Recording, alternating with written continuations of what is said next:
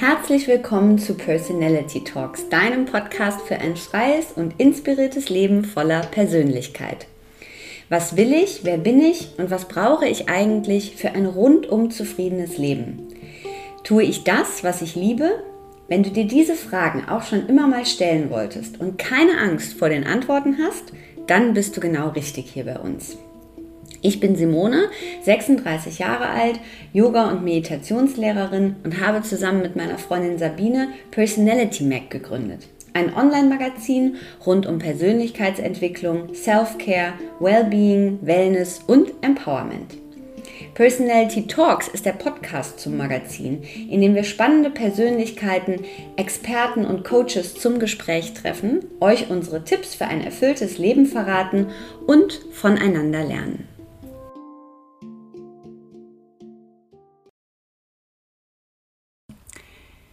Hallo und herzlich willkommen im neuen Jahr. Happy 2022. Ich freue mich sehr, denn mein heutiger Gast und mein erster Gast in diesem Jahr ist die großartige Mel Robbins. Mel Robbins ist Unternehmerin, Mutter von drei Kindern und regelmäßige Kommentatorin beim Fernsehsender CNN. Sie ist Autorin mehrerer Bücher und einer ihrer TED Talks inspirierte 27 Millionen Menschen dazu, ihr Leben zu verändern. In ihrem neuesten Buch, Die einfachste Gewohnheit der Welt, stellt die Autorin die High-Five-Methode vor, deren Essenz es ist, sich jeden Tag ein High-Five zu geben. Denn der Weg zu einem gesunden Selbstvertrauen beginnt bei uns selbst. Ich spreche mit Mel Robbins darüber, was sie besonders in den letzten zwei Jahren über ihre eigenen Gedanken gelernt hat. Warum die High-Five-Methode so powerful und simple zugleich ist und warum sie noch dazu auch wissenschaftlich belegbar ist. Und wir sprechen darüber, warum es so wichtig ist, dass wir an uns selbst glauben. Ich wünsche euch viel Freude mit der inspirierenden Mel Robbins. A really warm welcome uh, to the podcast Personality Talks, Mel Robbins.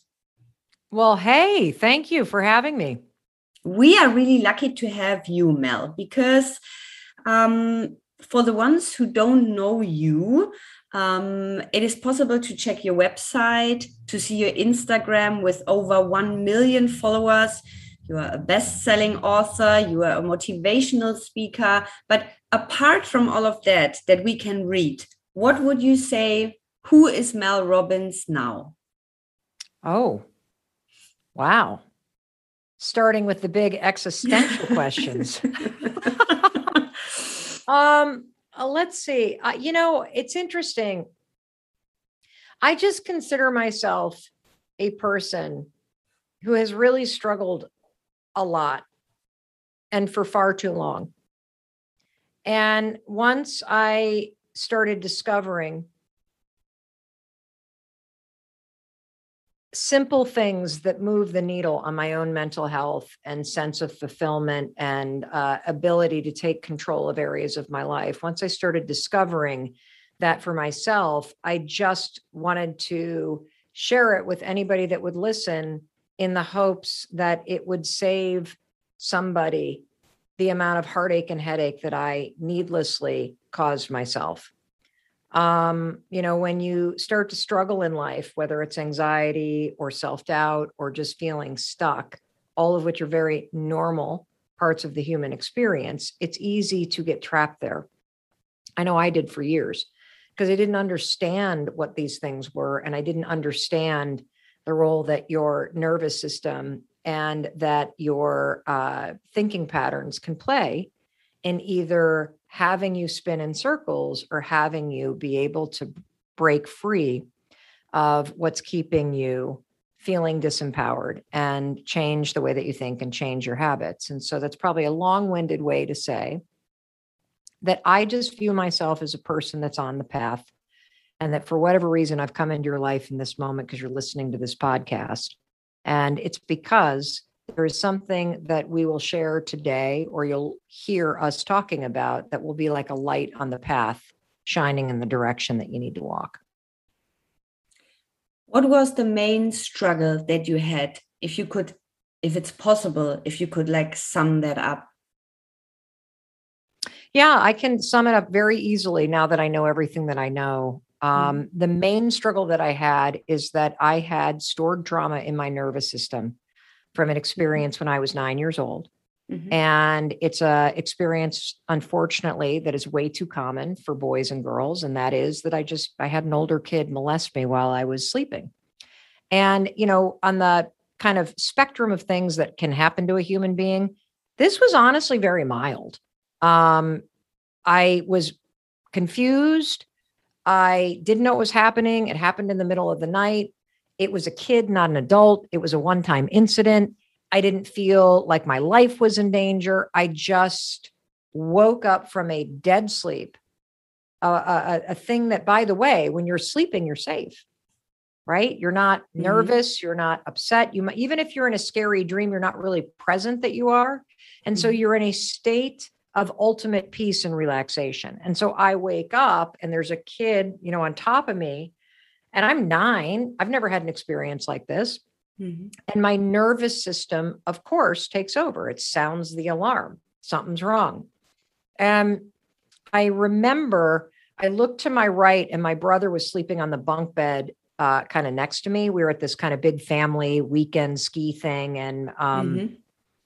and all the kids were in a big bunk room, and I just instinctually left my body. I disassociated, mm-hmm. and this is what your body is designed to do. Anxiety is a really good thing when you understand it because anxiety is just an alarm system. So I wake up to a kid on top of me I have an anxiety response. My body sounds the alarm in my nervous system. And in those moments, you either run or you freeze, fight or flight, right? Mm-hmm. So I have a normal response to a threatening situation. That's what happened. And the very next morning, um, uh, and before I go on, I think it's really important to understand that I personally believe that at the heart of every single pattern that you can't seem to change or break free of, you have stored trauma in mm-hmm. your nervous system that you have not identified and you have not smoothed out. And mm-hmm. that nervous system response is now, as an adult, the thing that keeps you trapped. See, as a kid, me having a, a, a response of, oh my God, you know, this is like, that was appropriate and important. The problem for me is that the next morning I had a second nervous system response related to it. And this second nervous system response is what has trapped me in a pattern of people pleasing or lying or being afraid of um, upsetting people that dominated my life for decades. So I go down the stairs the next morning uh, after I wake up. I get down the stairs. My mom's standing there cooking breakfast, and she says, How'd you sleep? Now I immediately knew I wanted to say something. And I wasn't afraid of telling my mom. But mm-hmm. out of the corner of my eye, I saw the kid that had been on top of me. And my nervous system sent the anxiety alarm mm-hmm. in that moment. And that's appropriate because I didn't know this kid and I was uncertain about what he would do mm-hmm. if he mm-hmm. heard me say something. Mm-hmm. And so my nervous system sounded the alarm. And just like the night before, where I literally disassociated and left my body, I did the same thing in the kitchen Mm-hmm. And I felt myself instead of saying, that son of a bitch climbed on top of me, mom. And I would have watched mm-hmm. my mom take that spatula and knock that kid into next week. I mean, I there's yeah. no question what she would have done. Yeah. but I felt the wave of uncertainty. Mm-hmm. And my response in my nine year old brain was say nothing. And I, so I said, fine. And what got locked in that singular moment singular moment defined me for the next probably 30 years, 40 years even. In a moment of uncertainty, lie. In a moment of uncertainty, when you don't know what somebody's going to do, when you think somebody's going to get upset, just keep the peace. And what you need to understand that I didn't understand about trauma is that we're all sitting here talking about the things that we want to change. And when you're Mm-hmm. talking about the things that you want to change, you use the prefrontal cortex, you know, like your forehead. You're Mhm. paying attention. You're very present to what you're talking about. And it could be anything. You could say, I don't want to uh, keep eating after 10 o'clock at night because I'm I'm I'm eating because I'm lonely. Or you could say, I don't want to s- keep snapping at my kids. Or you could say, you know, I don't want to drink so much. But then you get into the situation and your body gets triggered and you feel lonely. And now you're not conscious to what you're doing. Your nervous system takes over and you just do these patterns subconsciously. And I didn't understand that honestly until about five years ago. So, so first, thank you for uh, telling that story uh, and sharing it with us. And um, when you said like you believe that um, all of these these patterns that we have and the things we are not able to go uh, to go out of and to do the things we want to do, that they are caused by a trauma we experienced somehow. So, and in most of the cases, I would say it's not like that the people have had so much insight in themselves and like working and finding out what is it what was it it is not always perhaps a case that you can remember or whatever so where do you when you work with the people who who say i want to lose weight i want to triple my income or i want to have a lucky marriage how you how you work with them to to find out what was the thing back then that has now such a big um, such a big weight on their lives? You got to start with the feeling. It's an excellent question. Mm-hmm. And so, a couple things I want to say about this. Number one, um, you don't have to remember the original thing. Mm-hmm. You don't.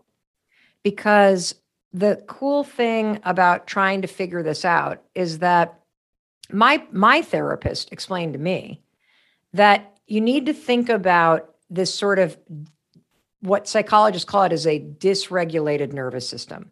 Mm-hmm. You have two nervous systems. You have what's called the sympathetic nervous system, Mm-hmm. which is your alert, on edge, fight or flight. Oh my gosh, you know, kind of going like edgy nervous system. And honestly, after two years of living through a global pandemic, I think most people's nervous systems are now permanently kind of in this like on edge, Mm-hmm. uh, alerted state. Mm-hmm. It's why we're all so burnt out because we're not designed to live in that state of being on edge all the time. The second nervous system that you have is called the parasympathetic nervous system. And this nervous system is your resting nervous system. So when I was sleeping, my parasympathetic nervous system came up. I'm calm and rested. Mm-hmm. When I awake and I'm, you know, in a situation of, you know, having another kid on top of me, your sympathetic alert nervous system goes on. That's important. It's there, it's designed to protect you. And the next morning, when I was in a situation where I felt uncertain about how somebody would respond, I went from feeling safe with my mom to suddenly the sympathetic nervous system flipping on. And now I'm in a state of being on alert and on edge. Mm-hmm. So, understanding that you have two nervous systems and the secret to healing, in my opinion, is identifying the situations or the people that put you on edge.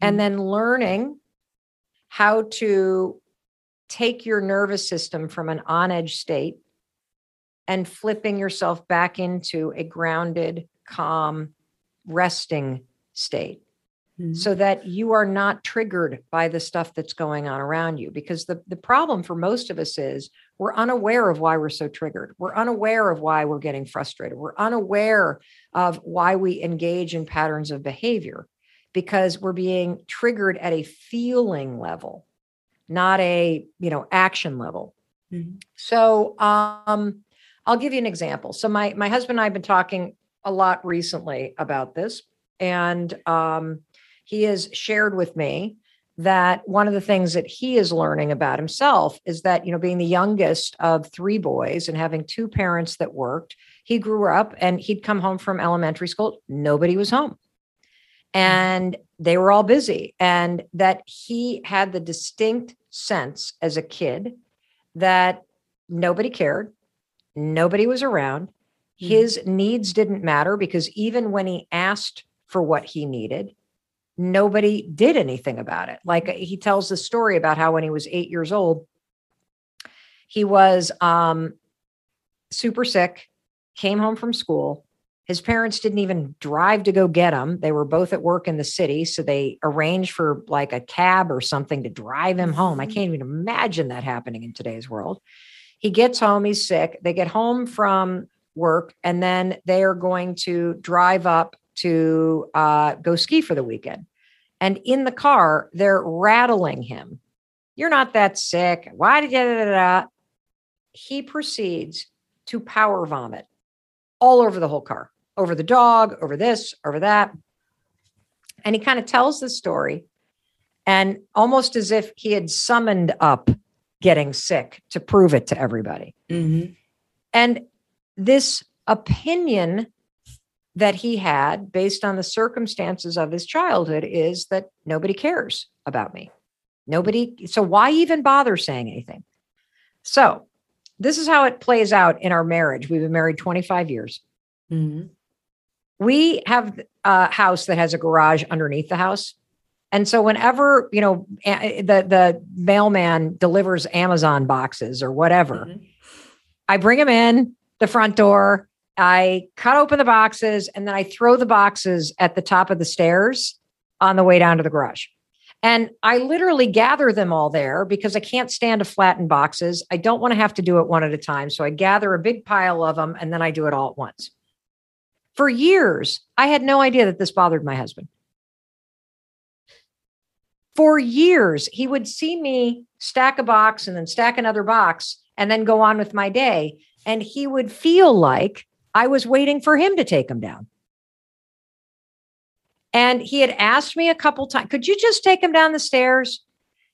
And I would be like, yeah, yeah, yeah. And then I'd forget.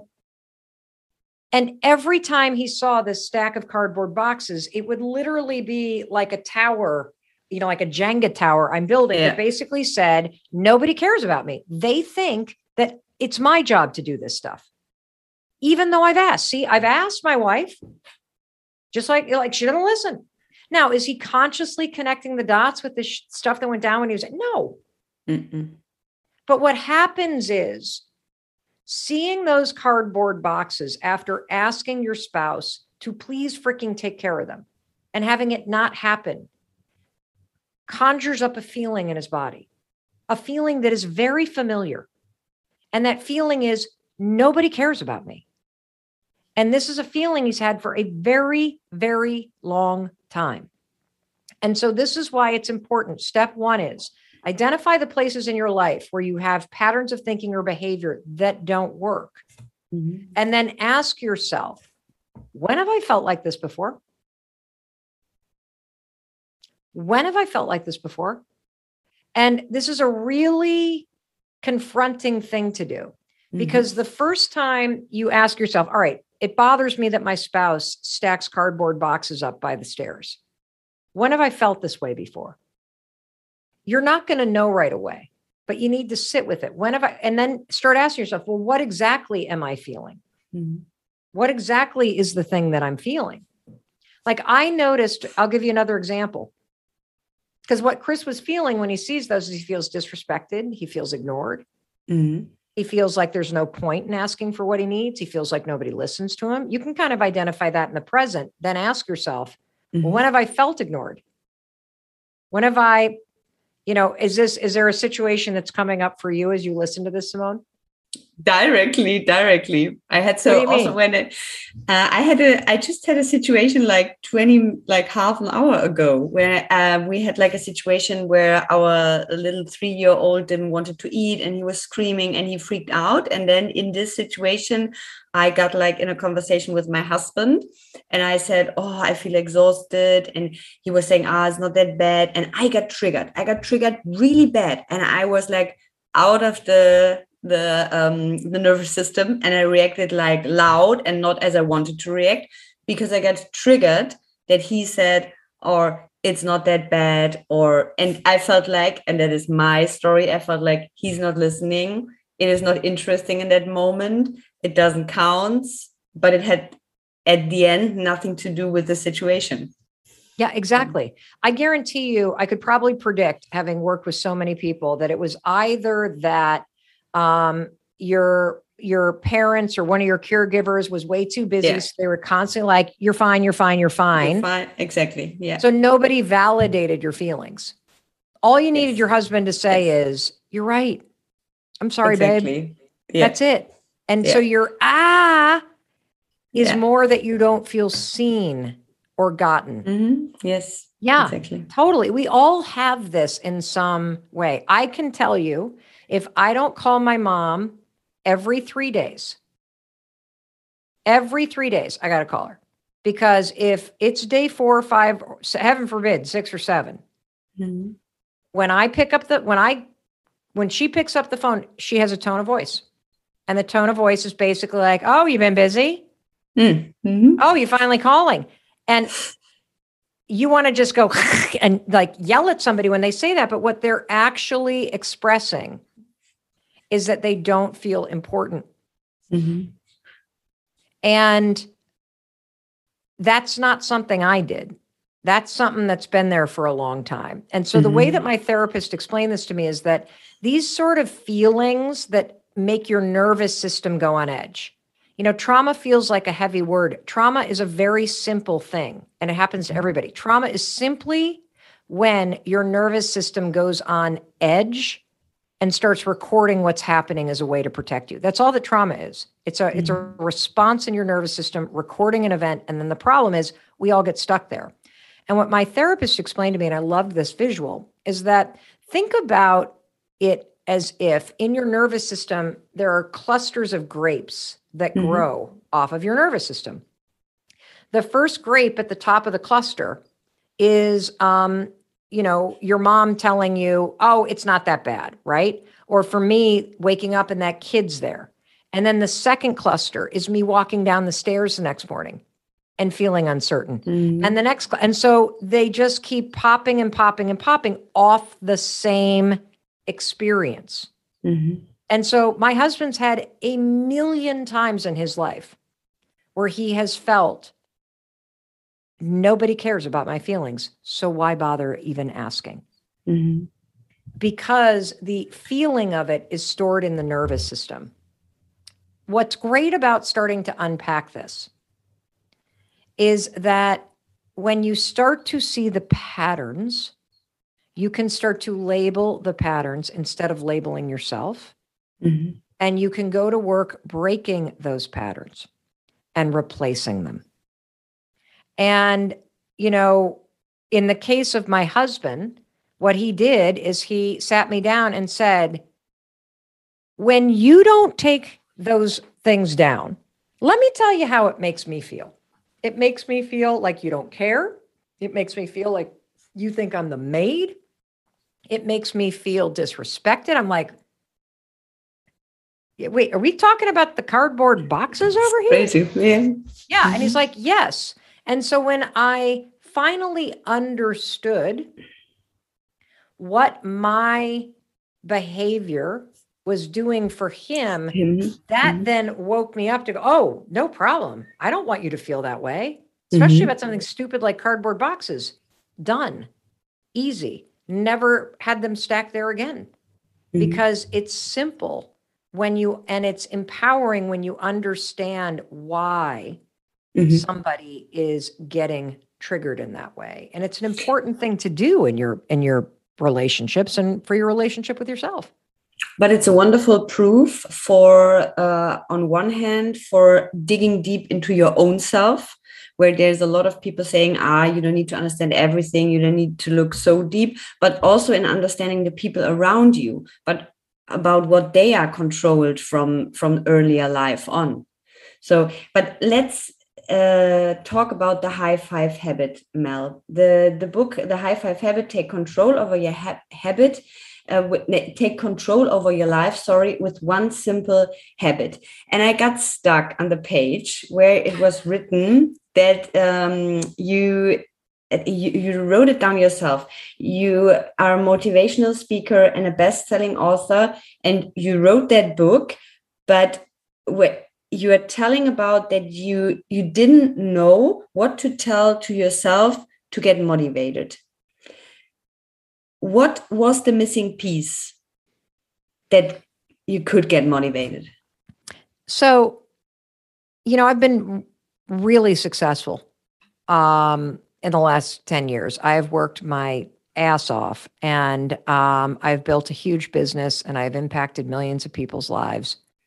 And what I could never fix or change, though, was the way I spoke to myself. I was proud of myself. Um, I would stop and celebrate whenever I would win or achieve something. But my default mm-hmm. was to focus on what was wrong and to criticize absolutely everything that I was doing to myself. And everybody has this exact same problem that secretly we are just destroying ourselves in like with our own voice. Ugh, look at how you look. Ugh, look at you didn't do this. Oh, it's near the end of the year and you haven't done that. And then, like just constantly griping and punching yourself mentally. And I was no different. And I had a lot of success, but I didn't have as much fun and the level of joy and contentment that I could have. Mm-hmm. I had achieved a ton of things and I had changed a lot and I had made a huge impact. But in terms of feeling proud of myself or feeling like accepting and supportive of myself? Absolutely not. When I looked in the mirror, I saw the things I hated about myself. I saw, you know, the the wrinkles, I saw the gray hair, I saw the things I'd want to fix. I saw what I didn't have in terms of a physical appearance. I also saw the mistakes that I had made, the things I wish I could change. I literally would constantly criticize myself. And I know based on our research, everybody does this. I don't care who you are. Would you say, I have a question that just came up. Would you say that this, since you changed this, the self talk, the, the thoughts about yourself, that that also had an, uh, an impact of um, how you're appearing, of in even on your face impress, um, expressions? Because a thousand I, because I just looked up the TED talk before we started that interview, and uh, I love it uh, for sure. We need to say that 28 million people watched that talk, but I saw a completely different woman to who you are now. There's a for sure beautiful woman there and encouraging and motivating people on stage and going there with a lot of power. But seeing you now, even for the people on the website, there's a completely different completely different eyes, completely different, completely different. like it's in weird. A, in a really yeah. nice I, way. Yeah. Yeah. And and friends of mine that have known me for decades uh, have said recently, you literally look like you're 10 years younger than you are. Mm-hmm. Because you seem at peace, you seem grounded, you seem mm-hmm. just comfortable. And here's how I would put it if I spent the first 52 years of my life looking in the mirror and seeing a person that I either judged or hated, or thinking about myself and I'd think about all the things I wish I could change or wish I had done differently. After practicing the high five habit, which is simply adding a high five in the mirror to your morning routine every single morning, after this simple habit, I now wouldn't even it wouldn't even dawn on me to criticize myself. Not because I'm arrogant or because I'm perfect, mm but because I actually see myself as a person who's a good person mm and who's trying her best and who deserves to be encouraged and cared for. You know, very much like your, our kids. My kids piss me off every day. It does not change how I see them. When they walk in the room, even when I'm angry at them, I still love them. Mm-hmm. I don't ever stop cheering for them. It would not occur to me to look in the mirror and focus on what I think they should fix. I just see a human being I love. And by raising my hand every morning and high fiving my reflection, I literally have reprogrammed the default settings in my mind. I have brand new neural pathways. I have changed how I talk to myself. I changed what I believe about myself. And I will tell you, feeling empowered and supported and seen, it is the most motivating and inspiring force on the planet. And I didn't realize how much of my success was driven by either insecurity or um, just this relentless need to be busy doing something because I believed that my worth as a human being was a function of what I was doing, not just because I was breathing.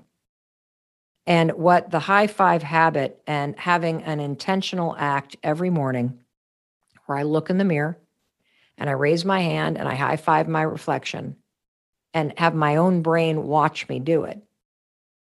It has made me believe that our sense of worth must come from within and you are worthy simply because you're breathing. And for me, it was really interesting also to read that in the moment we give a high five, it is not even possible to think something like, oh my gosh, I have wrinkles, or oh my gosh, how shitty I look. Why is that?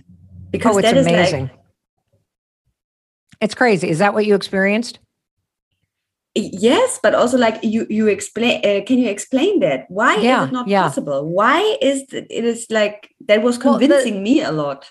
The science here is kind of crazy. So this is very simple. Yes, this also sounds stupid. I get it and you're talking to a woman that is uh, also a big believer in science and research. Mm-hmm. And what I'm going to tell you is this simple habit has so much science that it's it's just going to blow your mind. First of all, um, when you there's a whole field of research. Let me let me explain it this way. There's a whole field of research called neurobics. Neurobics is taking a new thought pattern and marrying it with unexpected physical activity.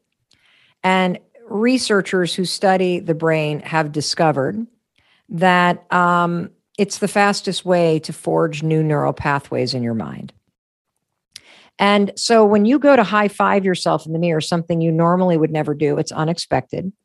And what's super cool about it is you shouldn't even think anything when you're doing it because you want all of the neur- neural association that your brain already has with a high five to fuse with your own reflection. And you want all of that neural association to do the heavy lifting for you. So one of the reasons why mantras don't work, you know, you, you, you beat yourself up all day long, you trash yourself at work, you pick yourself apart. You can't stand in front of a mirror and then go, I'm amazing and believe it. And the reason why you won't believe it, simply saying it, is because your own actions prove otherwise.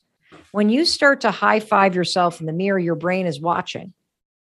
It's an action that demonstrates you believe in yourself. You've never once high fived a human being and thought, I hate you. I hope you lose. Today's going to be a terrible day. A high five is only positive, it's only optimistic, it is only something that you do for somebody that you support. And so when you do it to yourself, your brain's watching. And so your brain's like, oh, wait a minute. Wait, did you just see that? Simone is not criticizing herself. Simone just high fived herself. Simone likes herself now. Oh, wait, we are now cheering for herself. Okay, I got this. So it's all of the programming that's already in your brain about a high five that now gets uh, married with your reflection. And that's not all. The second thing is your brain always gives you a drip of dopamine when you give or get a high five. And so when you first start doing it, you'll either smile or laugh. Mm-hmm. That's mm-hmm. the dopamine releasing in your brain. That's why, even though it's corny or cheesy or sounds dumb, you can't help but admit it boosts your mood. That's the dopamine. Your nervous system gives you a jolt of celebratory energy. That is uh, why you feel a little shift in sort of your willpower. Even on the worst days, you're feeling overwhelmed and you give yourself a high five, you will feel this energetic shift. Mm-hmm. And you'll feel like, okay, I know my life is really hard right now, but I know I, I can face it. And you'll head into your day with that kind of energy, not like, whoa, we got this, but like, okay, no matter what happens, I got my own back. Let's go. So one thing is you discovered that for yourself and you're doing it since that time, you're high-fiving yourself. But what happened inside when you wrote the book? Because doing doing it and discovering it for yourself and working with it, but then putting it into a book and releasing it out there is another dimension. What what happened since then inside? It's just absolutely extraordinary. Um, we've had 153,000 people from 91 countries complete something that I call the high five challenge, which is just wake up every day and begin your day with a high five in the mirror. 153,000 people in 48 days. Not a single one of them said it didn't work. Not one. Mm-hmm. Every single person that has tried this has reported shocking changes. Um, everything from people writing to us saying, This is having a profound effect in me being able to uh, stop suicidal ideation We've got uh, people sharing how in AA meetings around the world, folks are standing up saying, You've got to add a high five because it's helping with the shame. It's like an act of forgiveness. Mm-hmm. To high five yourself, you're not saying, Yeah, I'm happy I'm, you know, screwed up my life. You're saying, No, I see you and I'm still gonna cheer for you. You deserve to heal. Mm-hmm. Uh, we have people using it with their kids. We have people using it with teams at work. Um, you know, the the the implications of this are endless because none of us realize just how hard we are on ourselves and none of us know how to be kinder. None of us know how to love ourselves. And so this is an action that demonstrates it. We have people that have written to us about the fact that they've been struggling with body dysmorphia for 20 years can't look at themselves in the mirror and simply starting this high five habit, which, you know, the first day or two, they're kind of looking away. But by day three, your own brain is going, uh, you, you got to look at the person when you high five because your brain knows what a high five is. And so by day five, somebody who hasn't been able to look at themselves in the mirror is not only seeing themselves, they are smiling one thing i need to know is when i when i read about you about what you did in your life and um, the you had these five years as at cnn as a legal analyst and the time before as the attorney for legal aid what made you switch? What made you kind of leave these things behind and go to the things that you are doing now well, when I gave that TEDx talk, mm-hmm. I was at CNN. Mm-hmm. And so, what made me switch what I was doing from the law to being on television talking about a lot of the big legal cases here mm-hmm. is real people started to write to me and mm-hmm. say, This thing I heard you say in that TEDx talk has changed my life. Mm-hmm. And as emails from real people started to pour in, what happened is I, I felt a sense of responsibility to be able to better explain why what was then the five second rule, counting backwards, mm-hmm. five, four, three, mm-hmm. two, one, to interrupt um, bad habits and push yourself to take the actions to change and create new habits. I felt this sense of responsibility that I've put something out in the world. I don't even know why it works. And plus, people are starting to email me and write me Facebook messages. And if I ever expect to spend time with my family again instead of spending every evening after work responding to people's emails, I better do a research project and, and get some basic FAQs down. And that led me to then write up a sheet of FAQs. And then that led me to survey people. And then that led me to do even more research. And because I was at mm-hmm. CNN, I mean, people return your phone calls when you work there. And so, you know, a lot of the experts were responding back. And so I got access to really smart people that helped me understand then. We're talking, mm-hmm. you know, 2014, 15, 16. And then as the TEDx talk started to explode online, people started asking me to speak. And turns out I'm really good at it. And so next thing you know, I'm not only no longer able to be on CNN because I've said yes to so many speeches, but it's what I'm clearly meant to do. Mm-hmm. And as I'm doing speeches, I'm now realizing I have no time to answer emails, period. I need to put this into a book. And so I write the book, I self publish the book. I never expected that the book would be anything other than just a, a tool to help somebody, you know, something that they might get at a speech that I was doing for a corporate. I never expected it to become this global phenomenon. But the five second rule went on to sell over 2 million copies. It's been translated into 36 languages. This is less than this is in less than 5 years. And I'm a self-published author.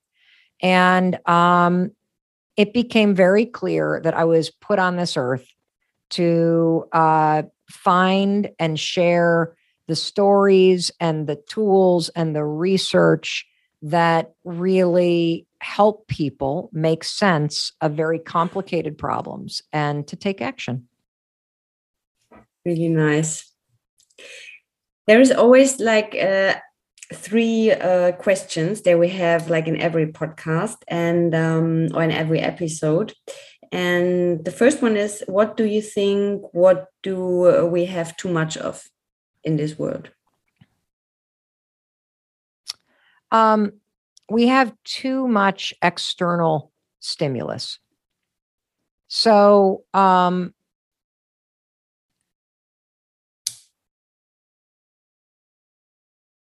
I think one of the most important things to understand is that your attention and where you direct it is one of your most important commodities. And if you feel like you don't have enough time, if you feel like you're last on your list, if you feel like everything uh, is overwhelming, if you feel like there's never enough time, I know that you actually have a problem with clarity you're not clear about what actually matters to you.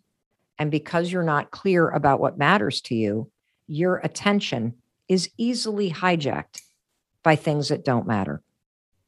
And one of the things that doesn't matter is uh, the noise on social media and the noise in the news and the noise around gossip and the noise around drama at work.